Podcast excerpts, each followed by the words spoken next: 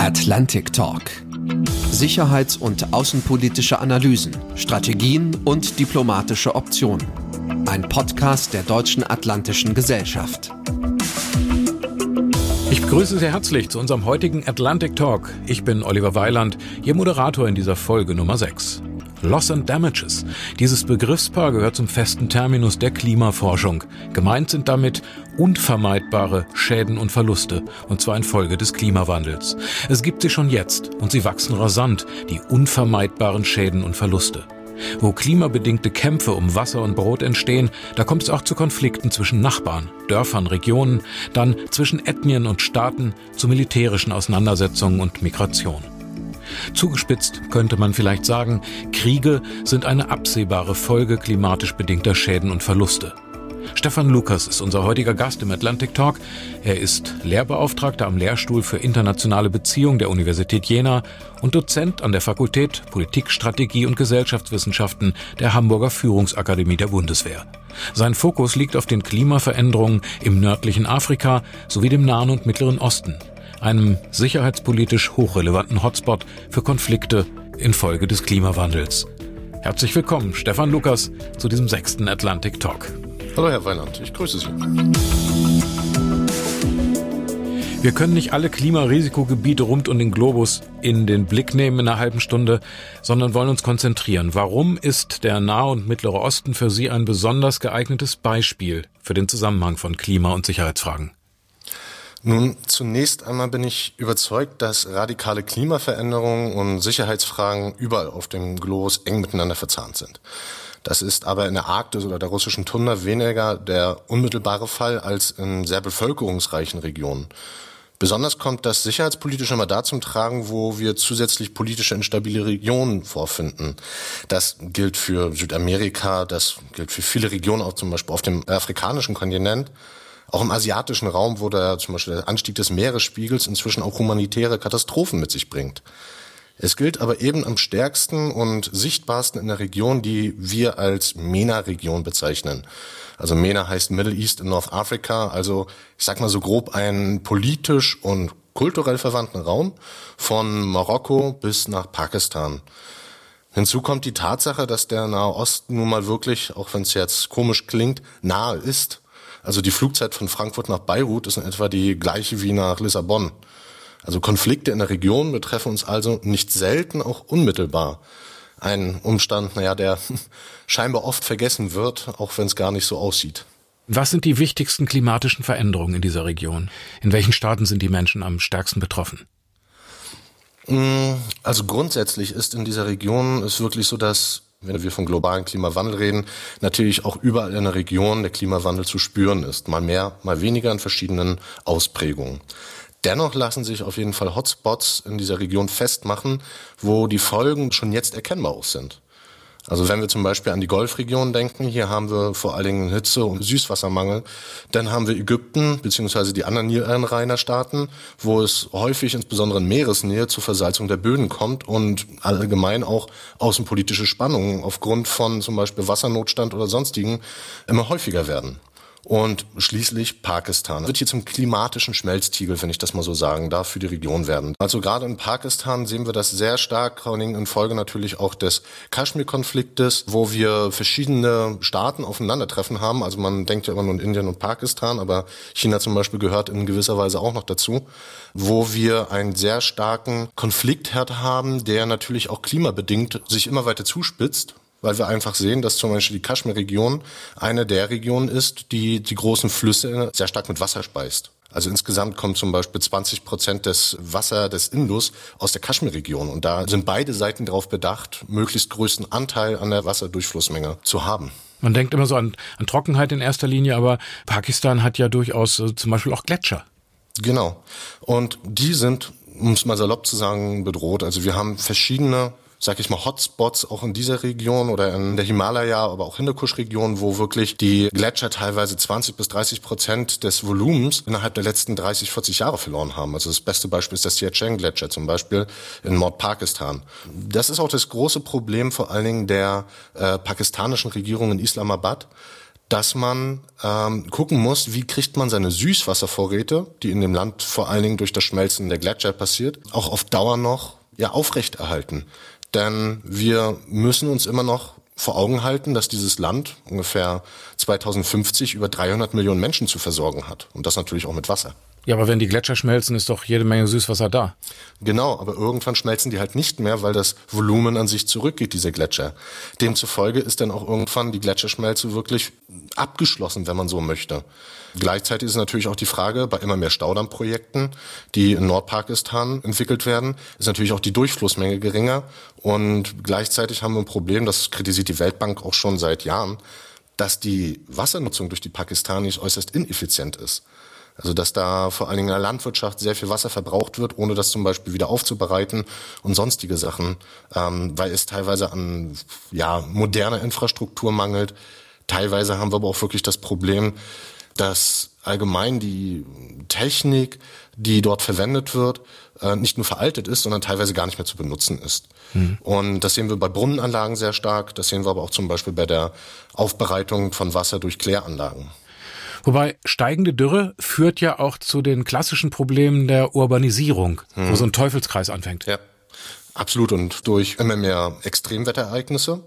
Also wir hatten zum Beispiel in 2010 in Pakistan eine Flutkatastrophe, wo ein Zehntel des Landes überflutet war. Das muss man sich mal vor Augen halten. Und äh, wo natürlich die Landfluchtfaktoren noch deutlich stärker werden, da immer mehr Menschen ihre Grundlage verlieren.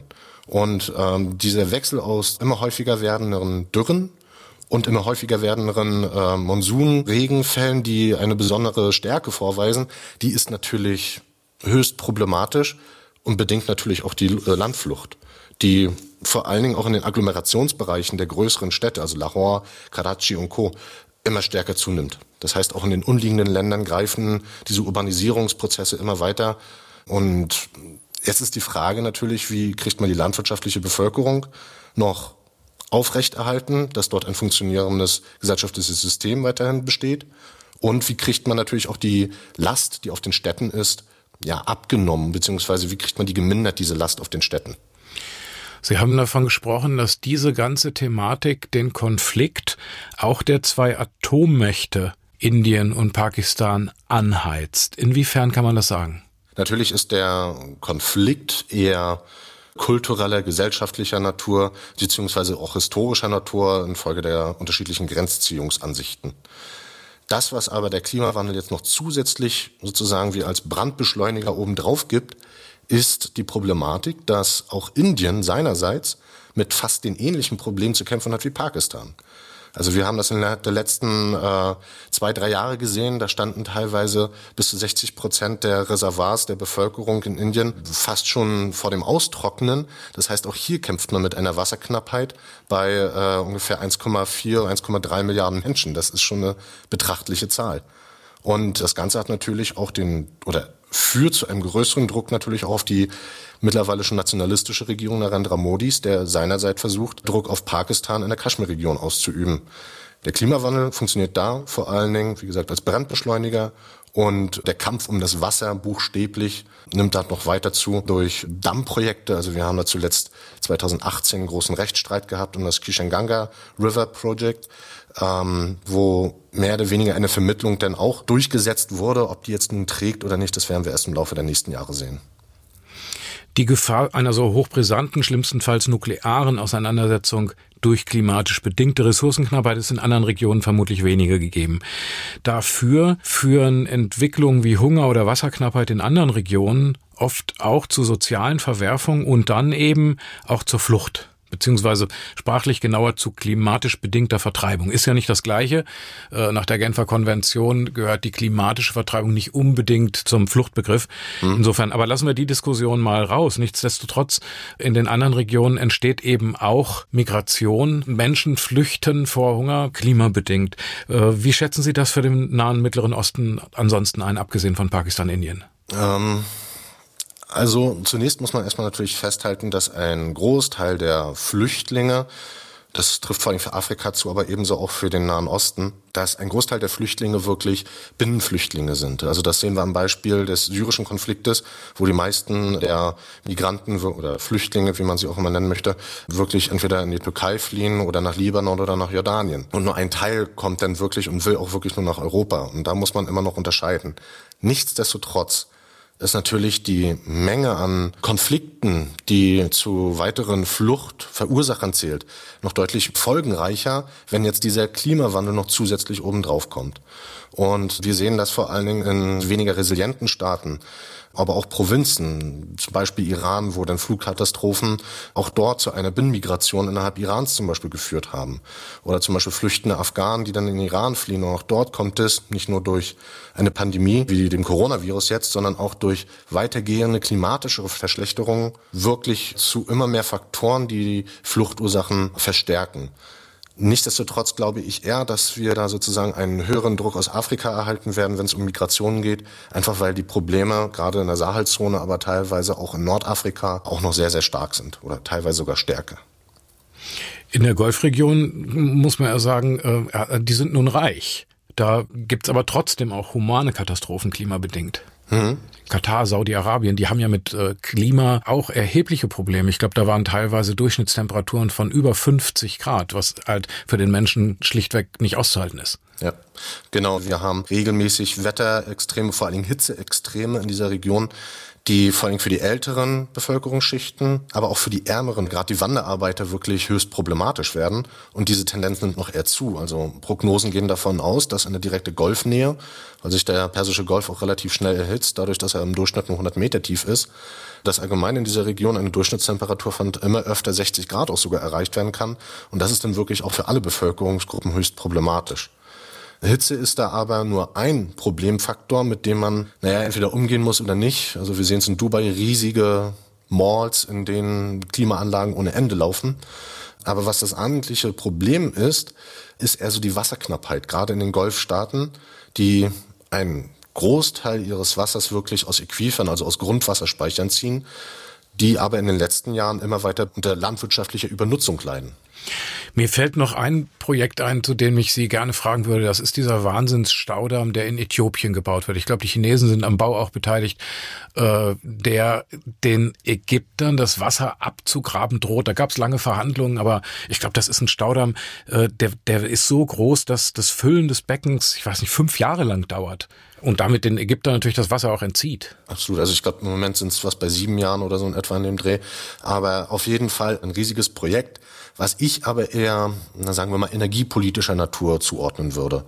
Äh, gerade Äthiopien hat einen riesigen Bedarf nach einem immer höheren Elektrifizierungsgrad für seine boomende Wirtschaft und teilweise auch Gesellschaft. Das, was es aber indirekt im Zusammenhang für, mit dem Klimawandel für Ägypten verschlechtert, ist einfach die Durchflussmenge des Nils. Denn dadurch, dass, die Berechnungen sind zwar teilweise noch recht vage, aber dadurch, dass die Durchflussmenge des Nils wahrscheinlich noch weiter zurückgehen wird, kommt es immer weiter zur Versalzung von Böden, insbesondere in den Regionen in der Meereslage. Mhm. Denn das eigentliche Problem für Ägypten ist nicht etwa zum Beispiel jetzt ein Staudammprojekt, es ist jetzt teilweise auch nur die Hitze. Das eigentliche Problem ist aber der Meeresspiegelanstieg, vor allen Dingen in Oberägypten, das heißt am Nildelta also einer Fläche, die 24.000 Quadratkilometer in etwa groß ist und wo eine immer stetigere Versalzung der Böden gerade vonstatten geht, weil der Druck durch den Anstieg des Meeresspiegels halt auf die Grundwasserspeicher immer höher wird, wodurch das eigentlich sehr fruchtbare Nildelta immer mehr mit Salzwasser ja verunreinigt wird, wenn man so möchte. Mhm. Und das in einer Region, wo ungefähr 40 Millionen Menschen davon abhängen, dass sie gute Böden haben das wird auch nochmal ein sehr großes Problem werden, insbesondere für die ägyptische Regierung. Wie man da vorgehen möchte, habe ich bis jetzt zumindest noch keine großartigen Konzepte gesehen. Wird sich zeigen, wie sich das entwickelt.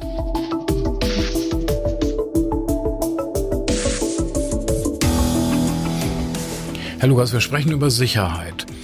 In erster Linie denke ich da an die Sicherheit der entsprechenden betroffenen Menschen, also dieser vulnerablen Bevölkerung, wie man auch sagt.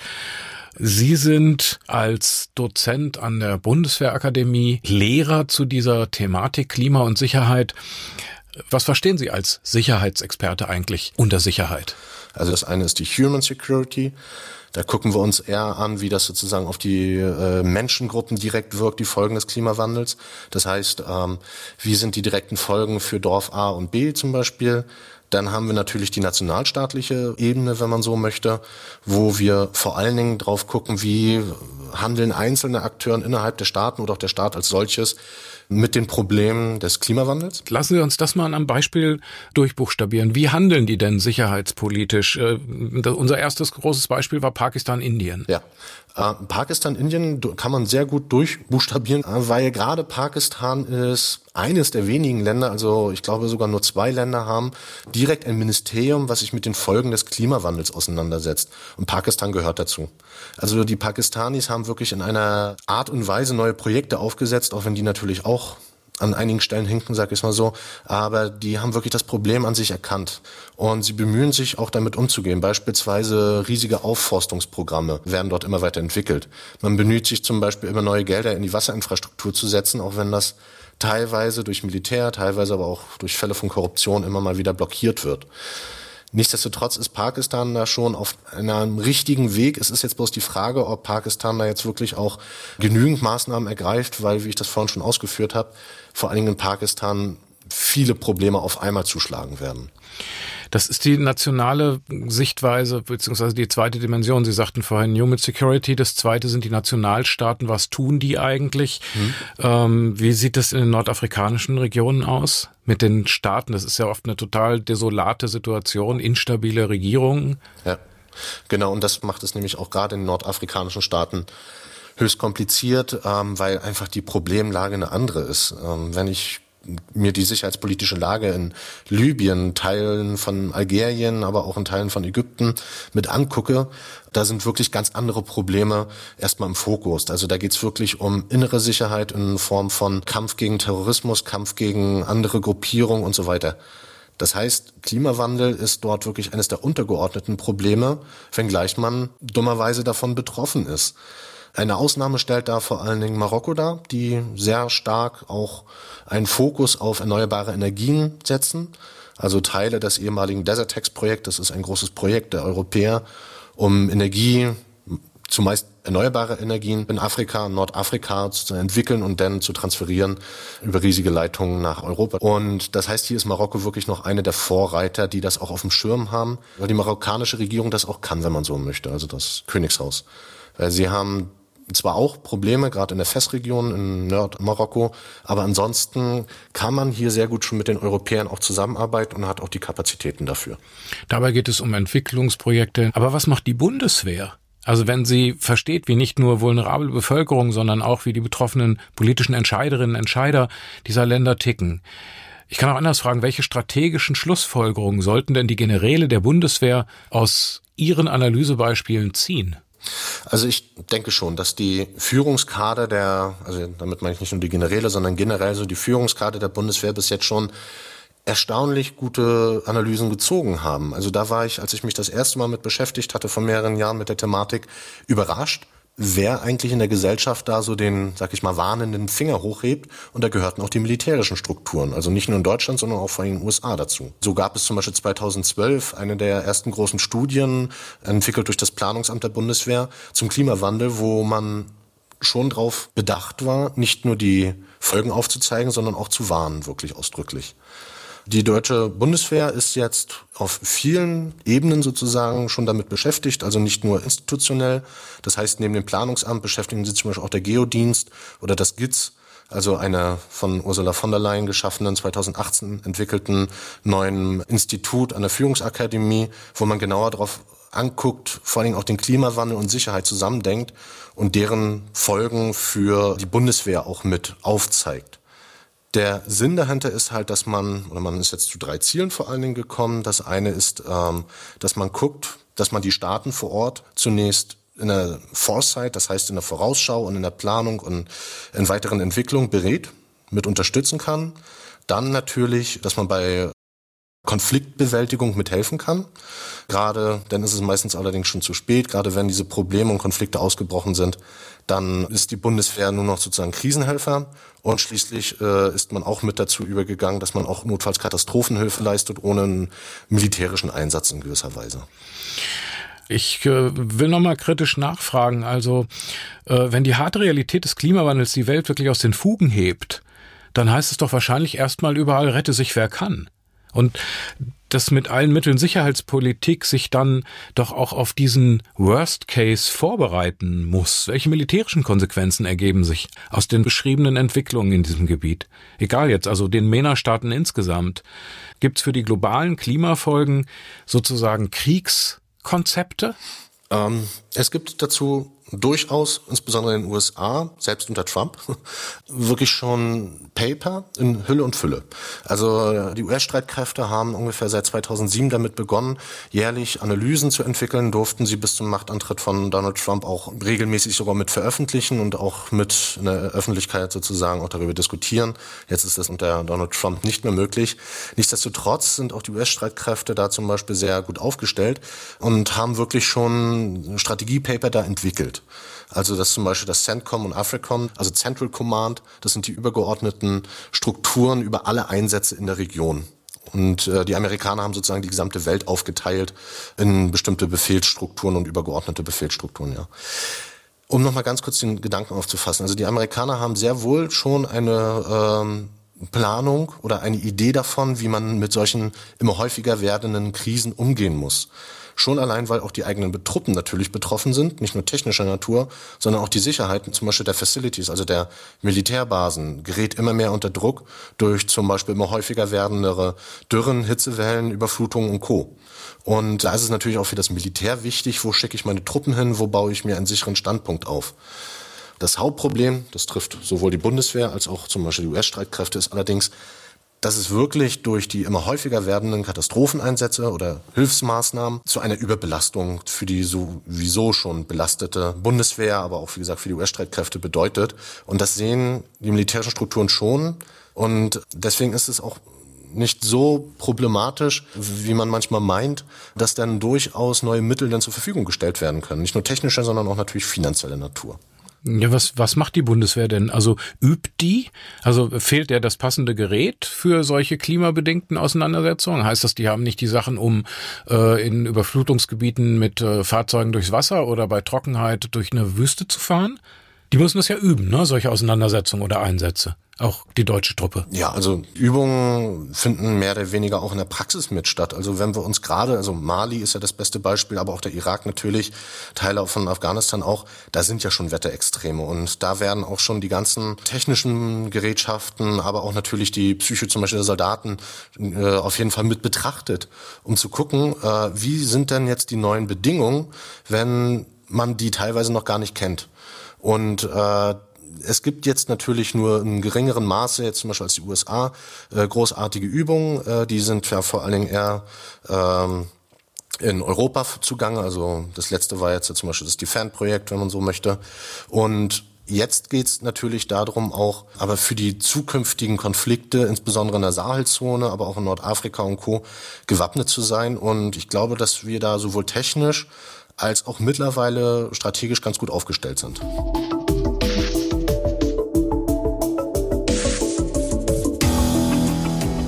In diesem Monat, am 23. und 24. Juni, richtet das Auswärtige Amt zusammen mit dem Potsdamer Institut für Klimaforschung, dem PIC, in Berlin eine internationale Tagung aus. Thema Klima und Sicherheit. Deutschland und die Kanzlerin gelten vielen als der letzte Hort des Multilateralismus. Das passiert in einer Zeit, in der Deutschland auch im UN-Sicherheitsrat mit am Tisch sitzt. Was erwarten Sie von der deutschen Politik? Was kann Deutschland tun, ich sag mal vor Global Peace in Zeiten eines sich weltweit wandelnden Klimas? Ich denke, dass die Außen- und Entwicklungspolitik Deutschlands schon mittlerweile ganz gut aufgestellt ist, wenn es um die Frage der Klimapolitik geht. Auch wenn es in einigen Ressorts, insbesondere wenn ich mir äh, einige Ministerien mit angucke, natürlich nicht so aussieht. Aber ich glaube schon außenpolitisch und entwicklungspolitisch sind wir da. Ja, wie, wen, habe ich nicht verstanden. Wen haben Sie jetzt beschimpft? also, wenn ich zum Beispiel an den Verkehrssektor in einigen Bereichen denke, aber auch Teile der Landwirtschaft, da findet man natürlich überall Problemzonen, wo wir auf jeden Fall noch dran arbeiten müssten. Denn grundlegend geht es natürlich auch darum, wenn Sie fragen, was erwartet man von Deutschland, da ist natürlich die ganz große Erwartung erstmal, dass Deutschland seine eigenen Klimaziele erfüllt. Das schaffen wir jetzt wahrscheinlich auch, aber wahrscheinlich nur aufgrund der Folgen der Corona-Krise. Das heißt, das ist das eine Problem. Das andere Problem ist natürlich, dass Deutschland sich jetzt gerade auch mit einer Situation konfrontiert sieht, die eigentlich 2015, also beim Abschluss des Pariser Klimaabkommens, nicht mit angedacht war, nämlich dass jetzt auf einmal Deutschland seine Art Vorreiterrolle mit einnehmen sollte, die eigentlich ja den USA mit zugedacht war, äh, unter Obama damals noch.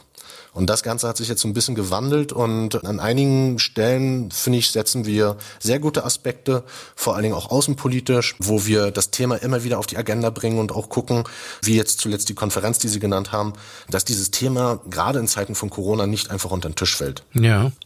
Bei uns sind Fragen zum Umgang mit den Folgen des Klimawandels ja sehr stark auch im BMZ angesiedelt, im Bundesministerium für wirtschaftliche Zusammenarbeit. Dort fallen politische Entscheidungen. Umsetzen muss das bei uns die Gesellschaft für internationale Zusammenarbeit, GIZ, in Eschborn. Finanzieren soll es die staatliche Entwicklungsbank, KfW, Frankfurt. Ist das insgesamt ein effizientes System zur globalen Minimierung von Klimarisiken? Oder sehen Sie da Lücken? Mmh, naja, das ist natürlich eine Abwägungsfrage. Also will man jetzt Projekte transparent gestalten?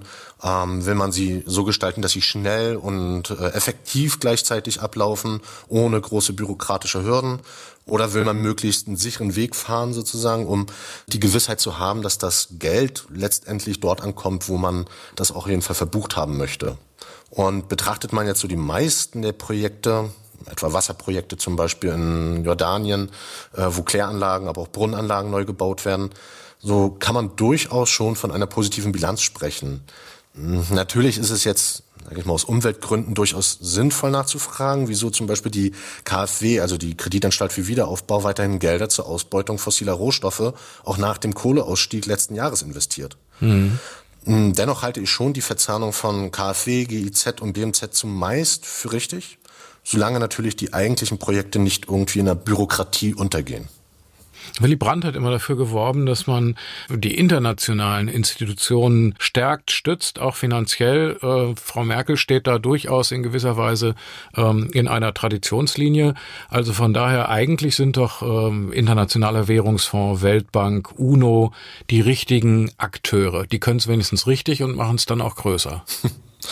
Ähm, ja, ich glaube schon, es kann nur global beziehungsweise multilateral funktionieren und da sind natürlich diese Ansprechpartner, die Sie gerade genannt haben, also im besten Anläufe, wenn man so möchte. Herr Lukas, wenn Sie die Dreiviertel Billionen, die Frau von der Leyen jetzt zur Linderung der wirtschaftlichen Corona-Folgen für die EU an Schulden aufnehmen will, selber ausgeben dürften, würden Sie sie sofort in einen internationalen Klimarisikomanagement-Fonds umleiten, der UNO überweisen, dem deutschen Wehretat zugutekommen lassen für präventive Klimakommandos? Was würden Sie damit machen, wenn es so viel Kohle wäre? Das wäre erstmal was Feines, ja. Naja, das ist eine interessante Frage. Ich müsste mir aber erstmal überlegen, wie so ein Klimakommando aussehen könnte. Nein, grundsätzlich halte ich es für notwendig, nicht nur die, ich nenne es mal, grüne Entwicklung auf technischer und wirtschaftlicher Ebene voranzutreiben, sondern halt auch in den Köpfen der Menschen die Notwendigkeit eines Wandels verständlich zu machen, was teilweise noch nicht so geschehen ist, wie es wohl müsste. Ähm, zunächst ist es vor allen Dingen eine grundlegende Frage der Einstellung in Politik, Wirtschaft und Gesellschaft, ob wir eine zukunftsweisende Politik halt umgesetzt haben wollen oder ob wir in unseren alten, leider Gottes zerstörerischen Gewohnheiten treu bleiben. Vielleicht ist es dann doch zumeist eher eine Frage des Willens. Vielen Dank, Stefan Lukas, für die Einblicke in Regionen wie Pakistan, den Golf oder das nördliche Afrika, die zwar immer wieder unsere Aufmerksamkeit auf sich ziehen, die wir in der Regel aber wohl weniger als klimatisch bedingte Hotspots der Sicherheitspolitik zu sehen gewohnt sind. Danke, dass Sie heute dabei waren. Gerne, gerne. Tschüss. tschüss. Am nächsten Donnerstag geht es streng genommen zum ersten Mal im Atlantic Talk um ein sehr direkt militärisches Thema. Hans-Peter Bartels ist dann unser Gast, der SPD-Politiker und langjährige Vorsitzende des Verteidigungsausschusses und gerade nach fünf Jahren aus dem Amt geschiedene Wehrbeauftragte des Deutschen Bundestages. Nur wenige kennen sich in Fragen der Bundeswehr in militärischer und politischer Hinsicht so gut aus wie Hans-Peter Bartels. Wohin entwickelt sich die deutsche Armee? Was bedeutet das allseitige Bekenntnis zu einem autonomer werdenden Europa für die Einbindung der Bundeswehr in die zahlreichen schon vorhandenen Bündnisstrukturen? Sind das alles kleine Inseln, die geräuschlos, aber stetig zu einem Festland verschmelzen, das am Ende eine europäische Armee sein wird? Gehören deutsche Soldaten und nukleare Beteiligung Deutschlands zu diesem Gefüge dazu? Wollen wir das? Es geht zur Sache im Atlantic Talk am kommenden Donnerstag mit Hans-Peter Bartels. Ich würde mich freuen, wenn Sie wieder dabei sind. Alles Gute, bis dahin wünscht Ihnen Ihr Moderator Oliver Weiland. Atlantic Talk. Jeden Donnerstag neu um 16 Uhr. Ein Podcast der Deutschen Atlantischen Gesellschaft.